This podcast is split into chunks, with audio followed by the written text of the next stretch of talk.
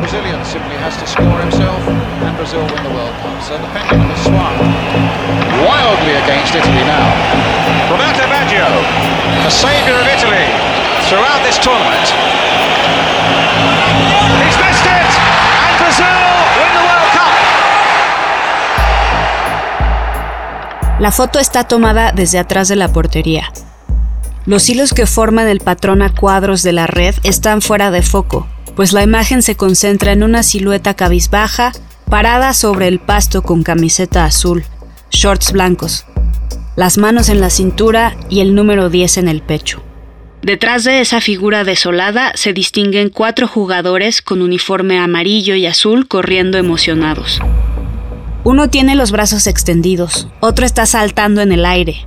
Más al fondo, a manera de horizonte, la mezcla puntillista de colores formada por el público en el estadio, bajo el sol de mediodía en un verano de California.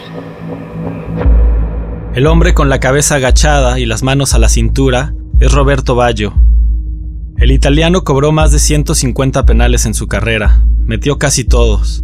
Le gustaba asegurar sus cobros tirando fuerte y raso a la derecha del portero, pero en ese momento tiene la mirada en el césped porque acaba de fallar el más importante de todos, Mandó por encima de la portería de Tafarel el disparo con el que Italia perdió la final del Mundial.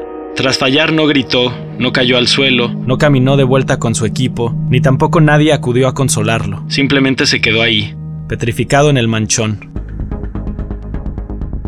Baggio era el mejor jugador del mundo en Estados Unidos 94.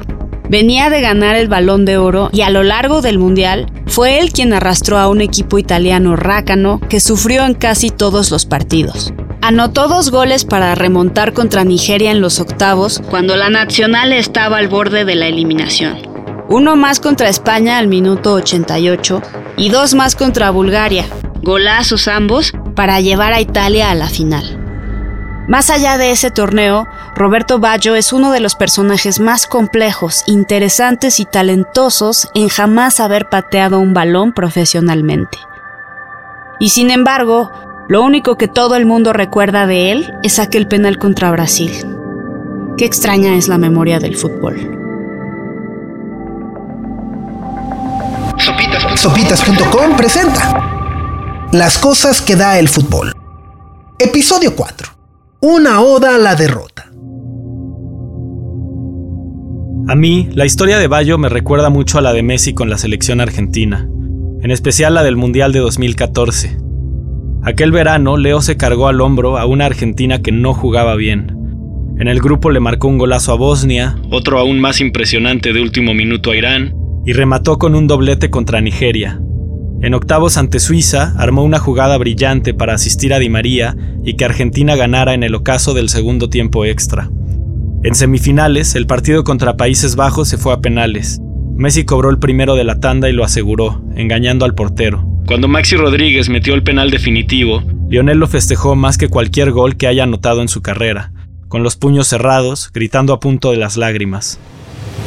La final de la Copa del Mundo es la cita más grande que cualquier jugador pueda tener. Las simples ansias de ganarla son suficiente para quebrar a los más grandes. El caso de Roberto Baggio está lejos de ser el único. Johan Cruyff no logró hacer a la naranja mecánica campeona en 1974. Oliver Kahn regaló un gol en contra en 2002. Y basta escuchar nuestro capítulo anterior para saber lo que la presión le hizo a Ronaldo en el 98. Casi casi podríamos encontrar un ejemplo cada cuatro años. En el minuto 47, apenas empezando el segundo tiempo, Messi tuvo una ocasión clara. Entrando al área, un poco cargado hacia la izquierda, con tiempo y espacio para tirar. Es una posición desde la cual ha anotado en incontables ocasiones en su carrera. El tipo de jugada que los barcelonistas nos acostumbramos a celebrar por adelantado. Si Leo la tiene ahí, casi siempre va a ser gol. Pero esa tarde en el Maracaná, su tiro se fue desviado, rozando el poste de Neuer. 10 centímetros a la izquierda y la historia de este deporte habría cambiado por completo. ¡Biglia! ¡Biglia! La metió para Messi, está habilitado. ¡Ahí va Messi! Señoras y señores, saque de arco para Alemania. ¡Ay, ay, ay! ¡Qué cerca estuvo! Dicen que la historia siempre se repite. Existe una fotografía de Lionel Messi tras perder la final que parece un eco de la de Roberto Baggio 20 años atrás. Ambos están vestidos con playera azul, portando el número 10 en el pecho, con las manos en la cintura y viendo al pasto, como si no se atrevieran a mirar a los ojos a otro ser humano. ¿Por qué será que las imágenes de la derrota se vuelven tan icónicas como las de la victoria? Mientras escribíamos este guion, Diego y yo caímos en cuenta de que varios de los instantes que escogimos para iniciar los capítulos de las cosas que da el fútbol son precisamente de nuestros ídolos en momentos dolorosos. Campos en el suelo, Ronaldo con los botines alrededor del cuello, Bayo cabizbajo. No fue una decisión consciente, pero me queda claro que hay algo que nos cautiva, nos conmueve y nos atrae de esas fotos. Se quedan tatuadas en el imaginario y en la memoria colectiva del deporte.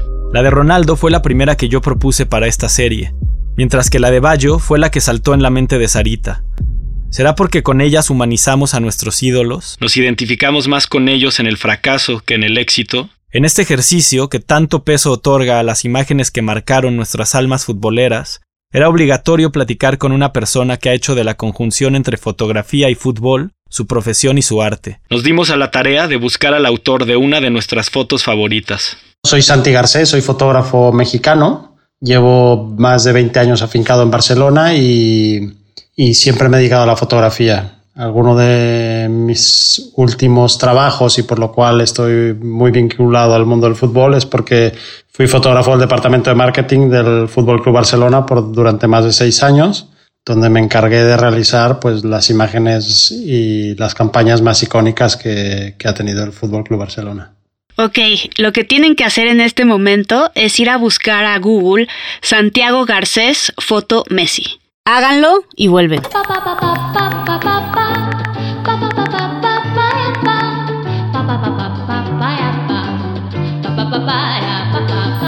Esa obra de arte la hizo Santiago Garcés la noche que el Barcelona remontó de forma épica contra el Paris Saint-Germain en la Champions League de 2017. Sabíamos que esa foto había sido tomada por un mexicano y eso fue lo que nos movió a buscar a Santi. Lo primero que quise fue preguntarle cómo funciona para él la fotografía como un vehículo narrativo. Lo que tú tienes que hacer a través de la fotografía es sintetizar una narrativa en una sola imagen. O sea, tienes que contar o intentar hacer ver todo lo que pasó eh, en un partido, en un evento, en una guerra, en lo que sea, pues intentar sintetizarlo en una fotografía, dos, tres, cuatro, cinco, las que quieras, pero entre más te diga una fotografía de lo que sucedió en ese momento, eh, más valor tiene esa fotografía. Te da a entender pues todo el marco en el cual se desarrolló esa fotografía e incluso el por qué y te deja entrever lo que, lo que pasó después. Medité mucho si contar esto o no, pero ya, me vale madre sonar presumido. Yo estaba en el Camp Nou esa noche de la remontada contra el París. Vi el partido desde lo alto en las gradas laterales. Es la única vez que he ido a un estadio solo, pero cuando Sergi Roberto anotó el gol del 6 a 1, me abracé con todas las personas a mi alrededor como si fueran mis amigas íntimas. Compartí incredulidad con un joven ecuatoriano a mi izquierda y grité con una señora catalana a mi derecha. Me tropecé al abrazar a los de la fila de atrás y nos quedamos cantando una hora después de terminado el partido. Si me suelto a contarles, se nos va el capítulo entero. Pero solo diré que terminó siendo una de las noches más felices de mi vida.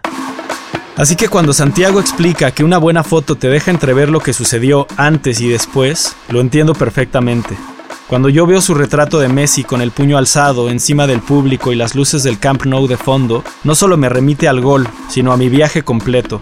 Veo la emoción de Messi, pero también la mía. La foto se convierte en un símbolo de mis recuerdos caminando de madrugada borracho por las calles de Barcelona. Yo creo que la fotografía en este sentido tiene, tiene esta magia. Es como, es como una pequeña máquina del tiempo que te te puede remitir o te puede transmitir eh, muchas cosas o te puede mandar directamente a un lugar. Es como cuando, cuando vamos por la calle y escuchamos, uno, eh, escuchamos un sonido eh, que nos dirige directamente a una época de nuestra vida o, o, leemos algo que directamente nos lleva pues, al pastel que hacía la abuela. ¿no? Es como es un vínculo directo con, con, algún, con alguna historia, algún sentimiento o, alguna, o algún momento que hemos vivido.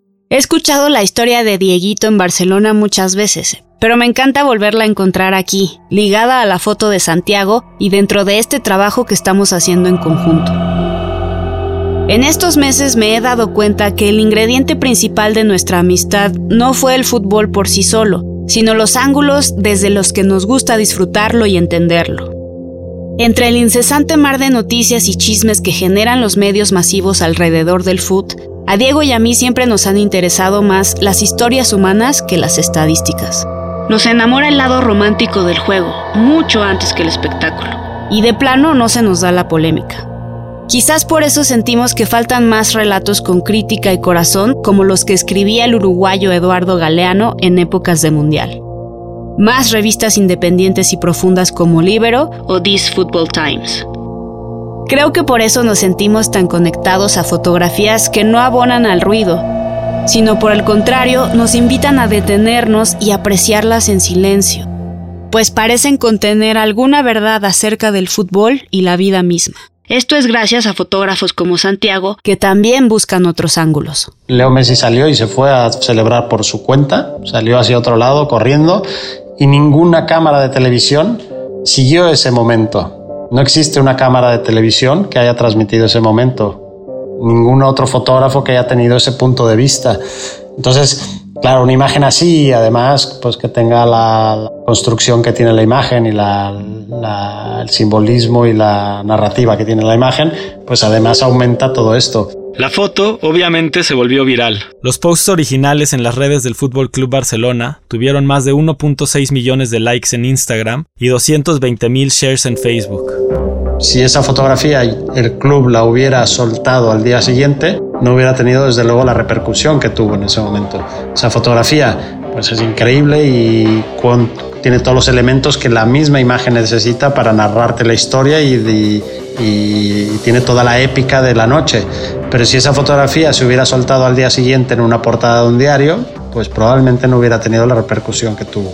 Esta fotografía se soltó en redes sociales pues prácticamente a los tres minutos que se hizo la fotografía. Entonces eso hace que en un momento de euforia pues esta fotografía eh, llegue a más personas, porque en, ese momento la gente está predispuesta a compartir esa imagen y a, enseñar que estuvo ahí, a enseñar que está, que está vinculado a, a, ese, club, una serie de cosas que hacen que la, que la imagen se transmita de forma viral.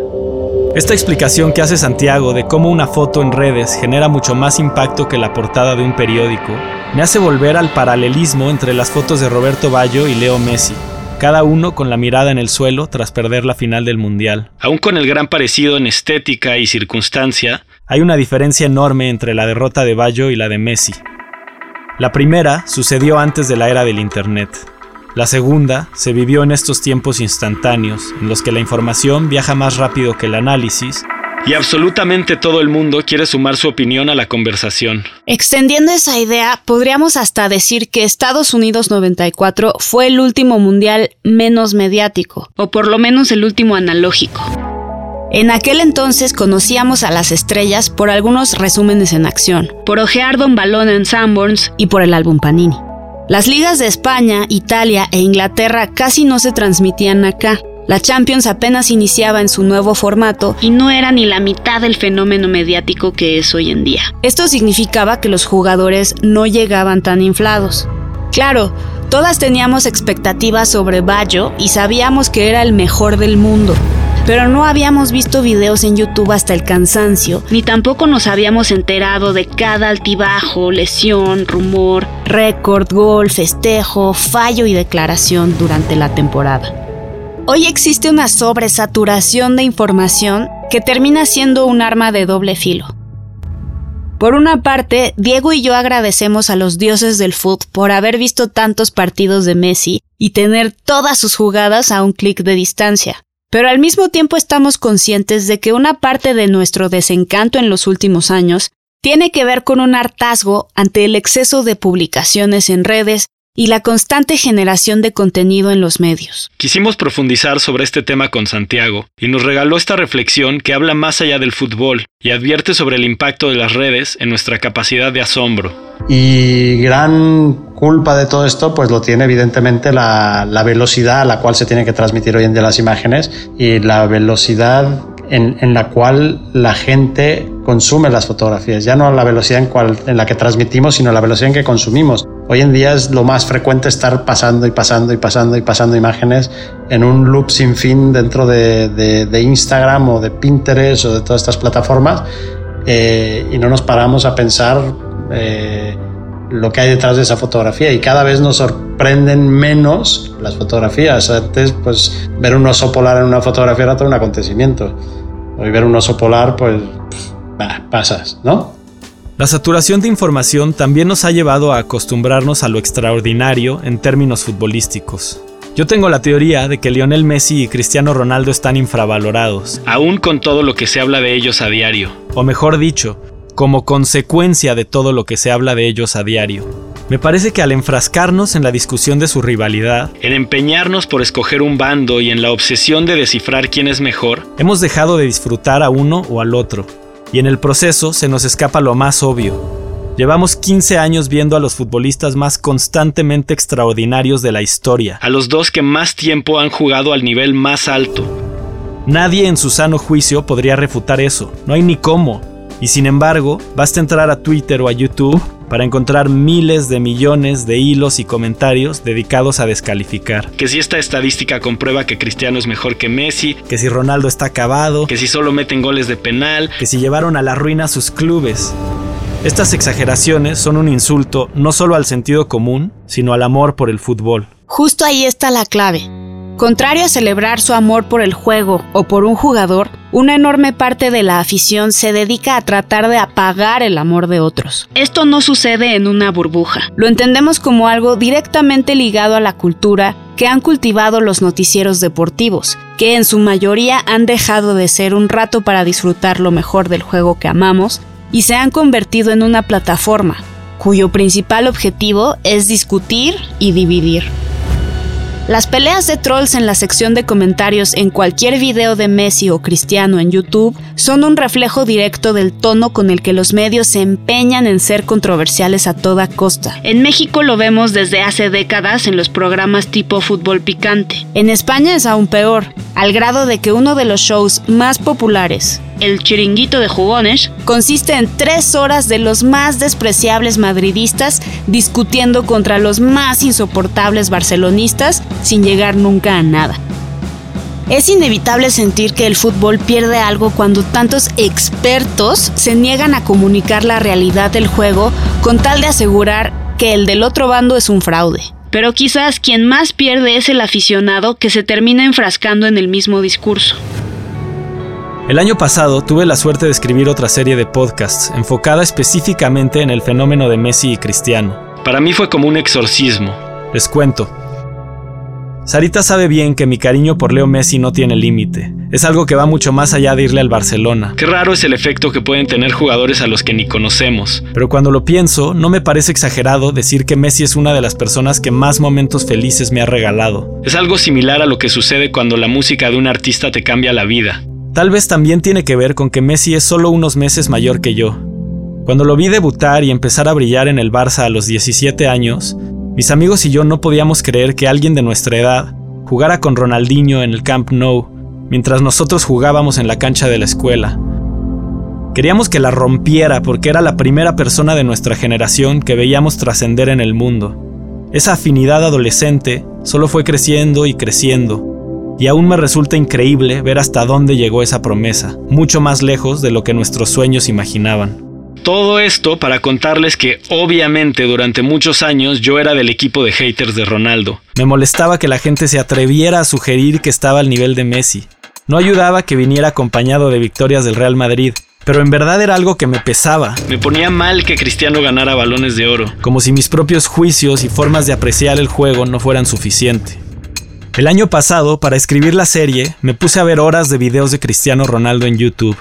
Se sintió como limpiar la ventana desde la que veía el foot, tras años de acumular polvo y mugre. Entrevisté también a gente que había vivido lo mismo que yo, pero del otro lado del vidrio.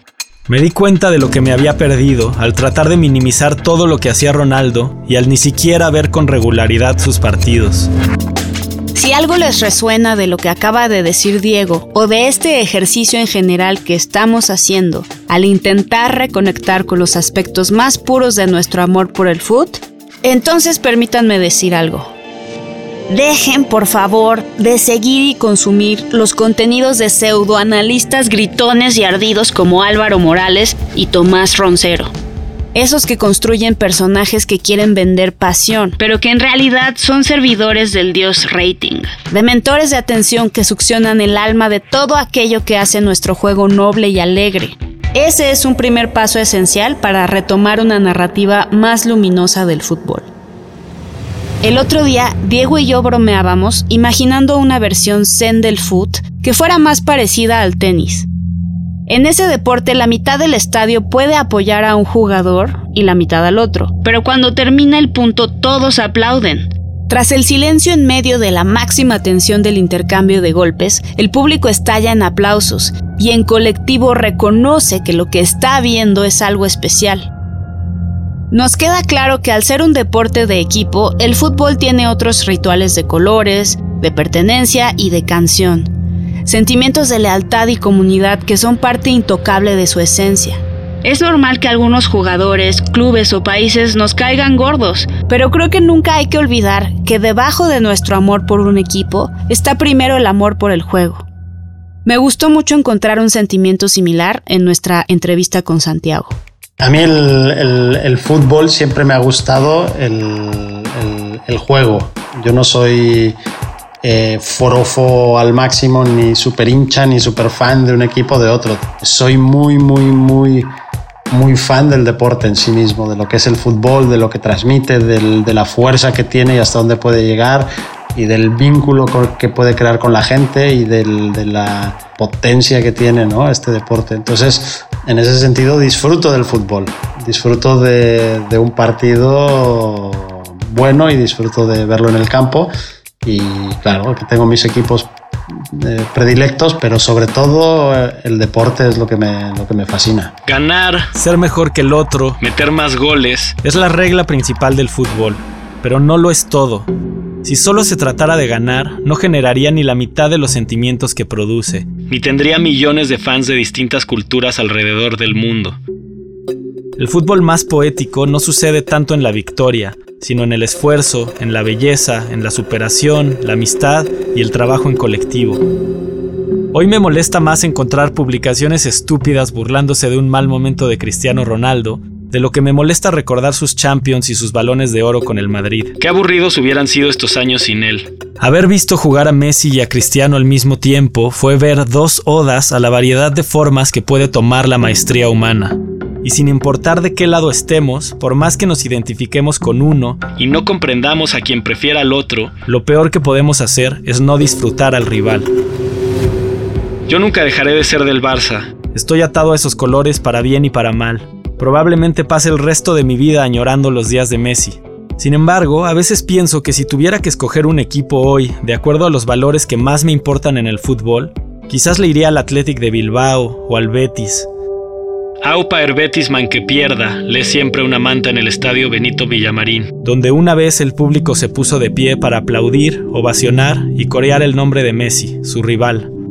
Esa se me hace una filosofía inmensamente más bonita que la de la obsesión por ganar a toda costa que se ha generado en los equipos más grandes de Europa. Muchas veces las derrotas cuando son bien llevadas son mil veces más bonitas que una celebración pletórica, ¿no?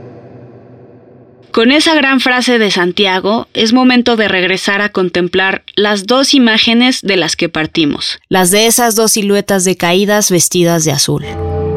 Roberto Baggio y Lionel Messi están conectados de más de una manera, no solo por la similitud de sus trayectorias y derrotas en el Mundial, comparten una cierta esencia que los distingue del estereotipo de superestrella. Baggio es budista y lo era desde sus días de jugador, en sus vacaciones no se le encontraba en los antros exclusivos o en fiestas con modelos. Le gustaba ir a su rancho en la Pampa Argentina, alejado del ruido. Como escribió John Foote, los italianos no sabían qué hacer con él. Era odiado y amado. Algo muy parecido ha vivido Messi con Argentina. Él nunca tuvo la personalidad exuberante y desinhibida de Maradona, el dios de la afición albiceleste. Su actitud tímida y de pocas palabras llevó a que lo tildaran de ser más catalán que otra cosa, a llamarle pecho frío y asegurar que la selección no le importaba. Al ver las dos fotos, la una al lado de la otra, me doy cuenta que Baggio y Messi son víctimas de su propia época. La imagen del italiano pertenece a una era en la que las historias y los legados de los jugadores se reducían a un instante definitivo, en ese fútbol de antes, a nadie le importaba si Maradona pasaba cinco partidos sin anotar en la liga. Nadie prestaba atención si a Pelé lo eliminaban de la Libertadores. Una vez creado, un ídolo ya no se podía tirar. Las fotos de Pelé en el 70 y Maradona en el 86, cargados en hombros y levantando la copa, son tótems inamovibles porque la historia que generaron esos veranos es la historia que se quedó para siempre. A Baggio le tocó estar del lado equivocado de esa dinámica. La imagen suya que se quedó labrada en piedra no fue con la copa, sino con la mirada en el suelo. Así se le enmarcó y se colocó en el museo. Luego vinieron las lesiones y su carrera nunca pudo salir de la sombra de aquel penal. Un pinche penal. En septiembre del 94, un artículo en el diario italiano La República leía. Dentro de Roberto Baggio aún hay algo rompiéndose. Podría ser el sueño de ganar una copa, o el cansado reflejo de un penalti fallado, tal vez incluso un músculo, los límites físicos y psicológicos de un joven usado como talismán, de un campeón del que se pide demasiado, y si no lo es todo, es nada. Por su parte, Lionel Messi es víctima de estos tiempos porque desde hace algunas décadas son tantos los partidos que vemos y analizamos, tantos los torneos, pretemporadas, programas, previas, videos y tweets, que semana a semana las narrativas cambian. Se siente como si el legado de Cristiano y Messi, futbolistas que no deberían de tener ya nada que comprobar, se sigue poniendo en tela de juicio cada domingo en Sports Center. Por ejemplo, la final de Wembley en la que el Barcelona jugó uno de los mejores partidos jamás vistos es una historia de Messi, pero no es la historia. Lo mismo con la chilena de Cristiano contra la Juve o con cualquier otro gran momento de ambos. Si el legado de Maradona, Pelé y Baggio son cuadros en un museo, el de Messi y Cristiano son más bien como feeds de Instagram scrolleados a toda velocidad. Quizás, si Leo consigue ganar con Argentina la Copa del Mundo en Qatar, eso cambie. Por fin tendríamos esa foto, que se convertiría en la sala de exhibición central de la historia del fútbol. No me alcanza la emoción para imaginar lo que sería ese momento algo mágico. Pero la verdad, aún con el equipazo que trae Argentina, hay que aceptar que es poco probable que suceda. Y en el momento en el que el árbitro silba el final del partido, en el que Messi quede eliminado, sé que las cámaras se irán a buscar una imagen que reemplace todas las otras. La fotografía de, de un jugador derrotado o todas esas imágenes son mega transmitidas y la, televisión va y busca esas imágenes y se transmiten. Pero si tú te pones a analizar, es muy complicado encontrar una buena imagen de ese momento. Hay la transmisión del momento, hay el, el morbo en cierto sentido, ¿no? Yo he visto al, al delegado del Fútbol Club Barcelona en algunas ocasiones apartar como moscas a algunos medios de comunicación porque lo único que estaban buscando era el morbo de ese momento, ¿no? Y muchas veces si tomas distancia y ves la derrota desde otras perspectivas, pues es, es mucho más interesante. Tomar distancia y ver las cosas desde otra perspectiva. Creo que ese es el mensaje al que hemos tratado de llegar todo este tiempo. En el constante bombardeo de posturas y opiniones, siempre está en una misma ver las narrativas desde ángulos distintos donde disfrutemos más y donde encontremos la profundidad que los medios no nos dan. Porque en realidad en ambos casos, el de Baggio y el de Messi, se pierde algo fundamental de la historia. En nuestra obsesión por los finales de novela y nuestra adicción a estar entretenidos, Perdemos de vista a la persona de carne y hueso que al final del día simplemente jugó al fútbol lo mejor que pudo. En 2010, Roberto Baggio viajó a Barcelona para visitar a su amigo Pep Guardiola, con el que compartió vestuario en el Brescia, en la última etapa de la carrera de ambos. Por la noche, Baggio fue al Camp Nou y le tocó presenciar el partido en el que Leo metió cuatro goles contra el Arsenal en Champions League. Al término del juego, Baggio bajó a los vestidores para saludar. Una cámara captó el momento en que se conocieron. Estaba, un grande. estaba a su lado antes de que chutases, antes, tres segundos antes, cuando estaba solamente de jugada, ha dicho gol. Ya, ya la ha cantado. ¿Sabes, ¿Sabes que le gusta mucho ir a Argentina? Va mucho a Argentina a cazar. Sí, me vino El otro día me he venido de Argentina. ¿Sí? Sí. ¿Dónde vas? ¿Dónde vas? La Pampa, Ah, cerca de Santa Rosa. no conozco nada, pero todo lo que van dicen que... Ah, bien, lindo, sí. Pero para casar, ¿eh? no peor. Yo lo conocí, yo tuve la suerte de jugar con él. ah, Por si no escucharon bien en el audio, Guardiola le cuenta a Messi que a Bayo le encanta ir a Argentina y que el italiano fue el mejor futbolista con el que jugó. Pero hay otro momento más adelante que es mi favorito. Guardiola habla acerca de la humildad de Messi, quien sonríe tímido con la cabeza agachada. Entonces Bayo le dice en italiano, eso es fundamental, y se toca la frente con el dedo índice como refiriéndose a la mentalidad.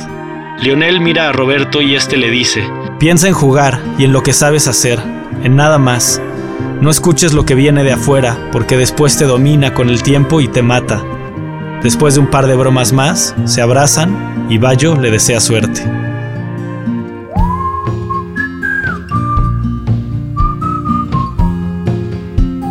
Sopitas.com presentó Las cosas que da el fútbol. Acabamos de escuchar una oda a la derrota. El guion y la narración son de Diego Morales y Sara Herrera Landeros. La grabación estuvo a cargo de Santiago Parra y las realizaciones de Carlos El Santo Domínguez.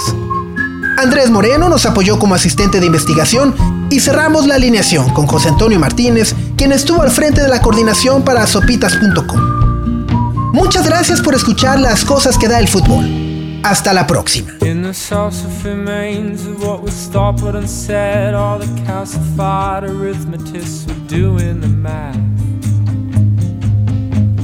And it would take a calculated blow to the head to light the eyes of all the homeless sociopaths.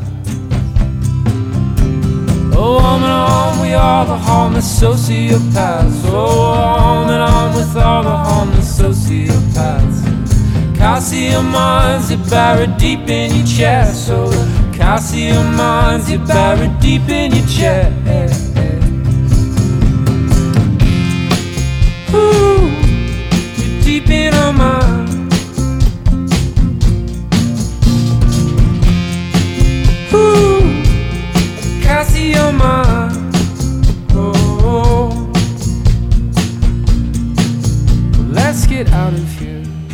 past the atmosphere. Squint your eyes and no one dies or goes to jail. Past the silver bridge, oh, the silver bridge, where nothing but a onesie and a veil.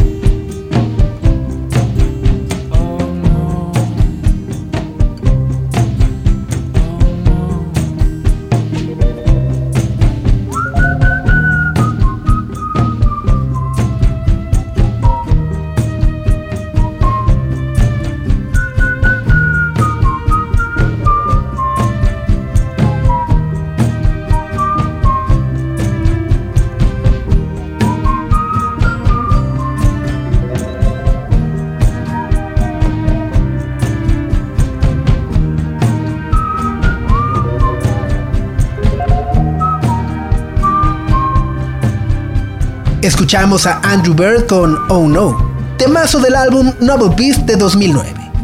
Oh No es una composición de Andrew Bird, pertenece al sello Fat Possum y es otra de las cosas que da el fútbol.